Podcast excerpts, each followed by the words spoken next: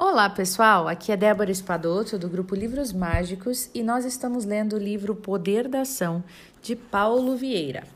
Nós ainda estamos no capítulo 3, que fala sobre autorresponsabilidade, e hoje nós vamos ler casos da vida real. Olha aí, para a gente se identificar, né? Sempre muito bom quando vem relatos ou depoimentos de pessoas e relatos reais, que aí a gente se identifica com a vida da pessoa, né? A gente consegue entender melhor a nós mesmos com as histórias dos outros.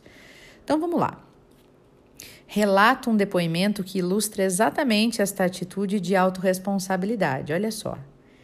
Carlos é hoje gerente de loja de um dos maiores varejistas de calçados do Brasil. A história que ele relatou foi a seguinte. Eu era gerente de uma das lojas de moda masculina de um grupo local. E tudo ia muito bem, até o dia em que o supervisor das lojas pediu demissão e foi substituído por outra pessoa da empresa. Logo ao entrar, o supervisor novato anunciou que os gerentes, que eram amigos do antigo supervisor, seriam todos substituídos. E assim foi. Aos poucos, ele foi trocando os amigos do ex-supervisor, até que chegou minha vez. Após muita perseguição, Carlos foi demitido. As pessoas ao redor ficavam espantadas com sua atitude. Não havia nele raiva, muito menos sentimento de revanche. Se esta empresa não reconhece todo o meu trabalho e meus resultados, é porque aqui não é o meu lugar, é porque existe um lugar melhor para mim, dizia ele e não seria buscando culpados e criticando o novo supervisor que ele continuaria crescendo. O que para muitos significaria um problema, para ele foi uma oportunidade. Assim, menos de um mês depois de ser demitido, o supervisor de um grande grupo calçadista, sabendo da história de Carlos e de sua postura madura e impecável, o contratou para gerenciar uma de suas lojas. E ele diz: Faz dez anos que isso aconteceu. Faz dez anos que trabalho neste grupo. Faz dez anos que sou muito mais feliz pessoal e profissionalmente. Minha primeira loja aqui tinha 12 vendedores. A atual tem 90 pessoas. Nunca parei de crescer. Hoje sou valorizado de verdade, concluiu Carlos. Certamente foi sua atitude de autorresponsabilidade que lhe possibilitou essa conquista. Eu costumo dizer que tem poder quem age. Os autorresponsáveis são assim. Eles agem, não se imobilizam pensando nas injustiças ou nos fracassos. Eles sabem que, consciente ou inconscientemente, criam essas situações, seja por comportamento, por pensamento, por ação, seja por omissão. Por isso, eles se reconhecem como os capitães da vida deles. Reconhecem quando a rota por eles escolhida não gerou bons resultados e só lhes resta optar por uma nova rota, um novo caminho a seguir. Eles agem de forma ativa e vivem em primeira pessoa. São eternos aprendizes. Eu tenho visto muitos vendedores que reclamam de suas empresas, dos preços não competitivos de seus produtos e serviços, da má qualidade do que vendem, criticando superiores e chefes.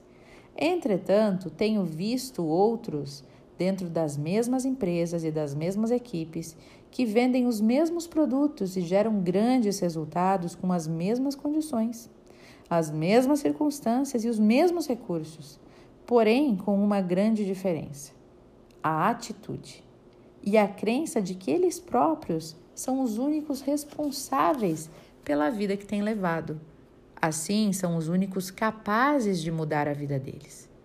Um gerente me relatou: Para que eu fosse um grande gerente, a minha equipe deveria ser mais proativa e comprometida. Eles preencheriam seus relatórios e resumos de desempenho sem precisar de cobrança. O marketing da empresa seria mais agressivo e, principalmente, meu diretor seria mais compreensivo e menos exigente. Depois do seminário de inteligência emocional e de algumas sessões de coaching, o seu discurso mudou e com ele todo o seu comportamento e sua atitude. Ele passou a falar e a agir assim: Sei que tenho sido relapso e omisso.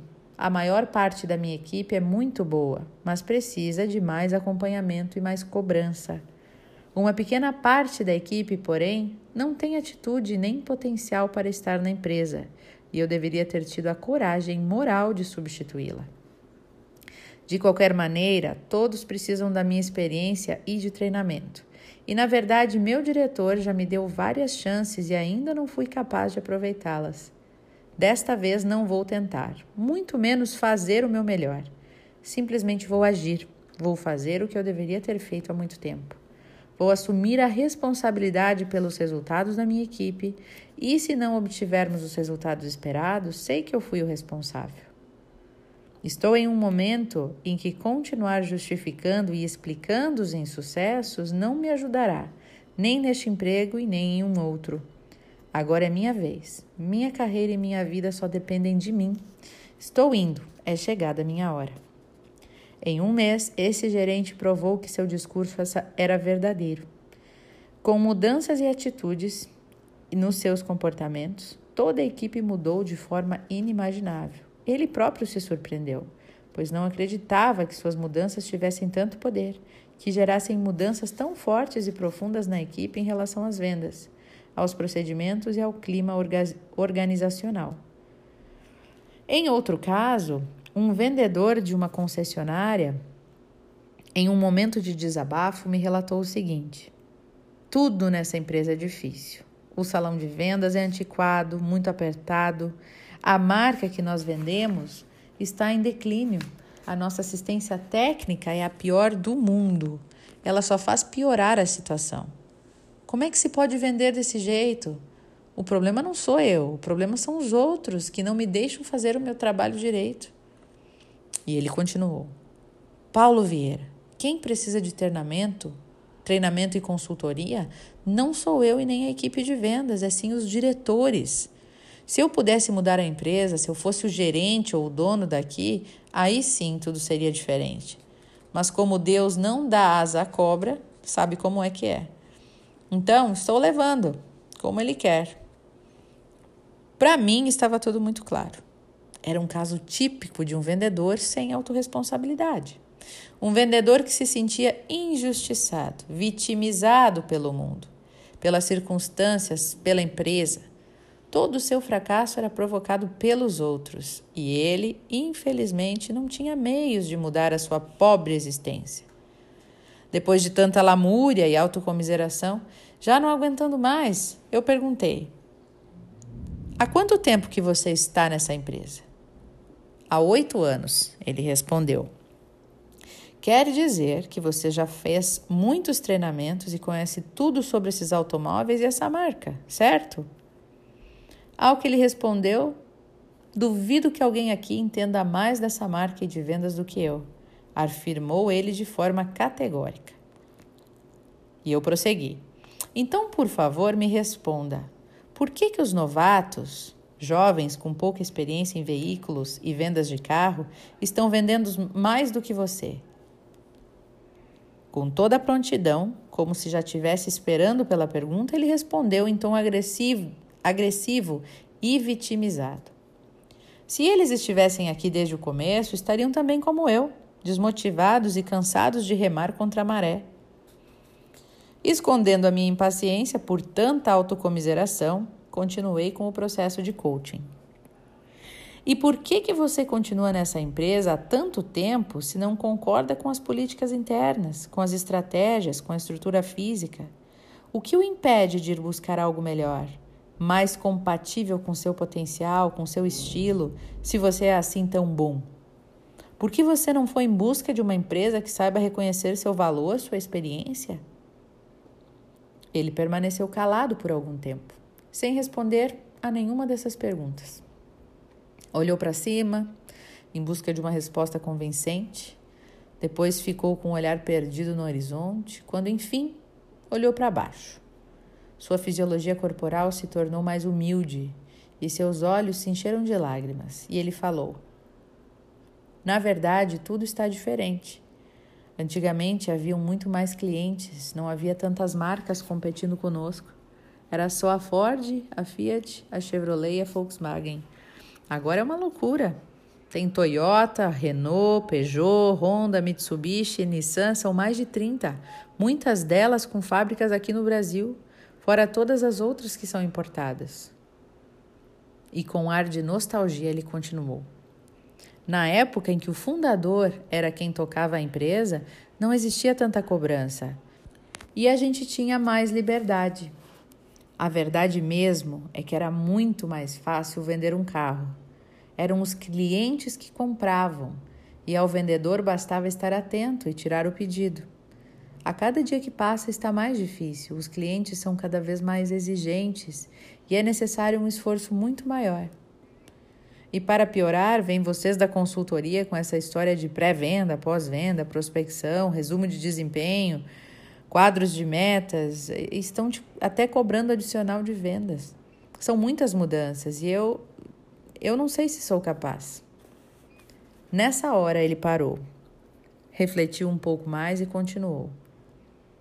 Acho que eu estou meio acomodado, talvez até viciado no passado. Não sou mais nenhuma criança, não sei se sou capaz de me adequar a tantas mudanças. Visivelmente emocionado, pela primeira vez ele se permitiu refletir sinceramente sobre a sua vida profissional e sobre seu futuro. Permitiu-se pensar sobre seus defeitos, suas falhas, sobre o que vinha fazendo e o que deveria fazer. Diante das suas colocações, eu falei: o início de sua virada já começou a acontecer, pois você foi capaz de olhar para dentro de si e usar a autoconsciência enxergar o que está bom, o que está ruim, o que deve ser mantido e o que pode ser mudado. Parabéns! Sua vida começou a mudar neste instante. E para dar mais ênfase às suas possibilidades de mudança, apresentei a ele dois pressupostos utilizados no, no método CIS. Pressuposto 1. Um, todos temos os recursos de que necessitamos para prosperar e ser felizes. E pressuposto 2. Se alguém pode, você também pode. O seu semblante então começou a melhorar. Sua cabeça se ergueu, seus ombros se projetaram para trás e até um sorriso surgiu. Então ele perguntou: Você acha mesmo que eu posso vir a ser um dos melhores vendedores da empresa? Certamente, eu disse. Se pessoas sem experiência podem, imagine você com toda a sua bagagem e vivência.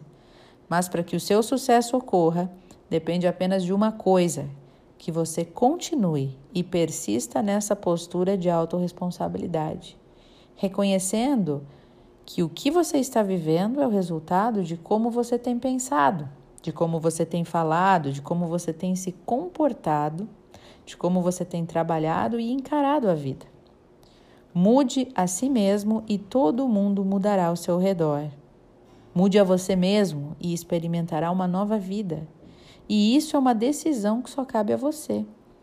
É importante, porém, você saber que os frutos da sua mudança virá no momento apropriado. É fundamental você persistir na autorresponsabilidade e não desistir no meio do caminho. Eu dei de presente a esse vendedor o meu livro, Eu, Líder Eficaz e em pouquíssimo tempo pude apreciar e me deleitar com uma nova pessoa que surgiu, um novo profissional, um cabedal de mudanças capazes de redirecionar toda a sua vida, familiar, conjugal, social, até melhorar sua saúde e sua aparência física. Em conversas posteriores, ele me relatou que a ferramenta que ele mais usou para o mais usou para isso foi o conjunto das seis leis para a conquista da autorresponsabilidade. Quais são elas? Anota aí no seu caderno.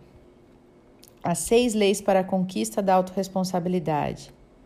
1. Um, se for criticar as pessoas, cale-se. 2.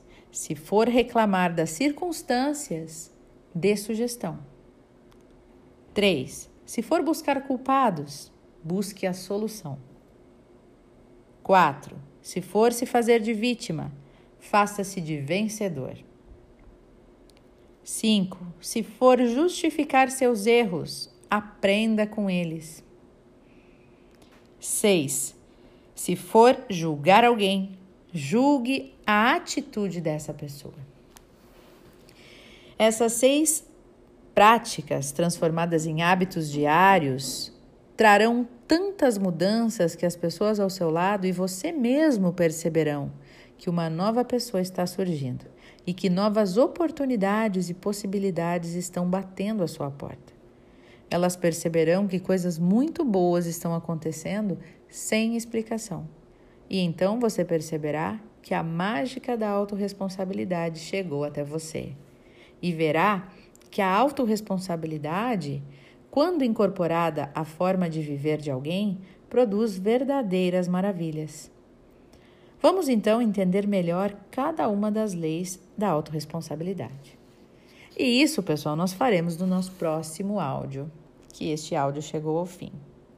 Mas olha aí, como é difícil a gente olhar para dentro e perceber que somos responsáveis por onde estamos, pela vida que levamos e o quanto melhor ela pode ser no momento que a gente decide que a gente tem o controle da nossa vida, né? Que a gente tem como melhorar sim, que a gente não precisa entregar os pontos e culpar o outro, né?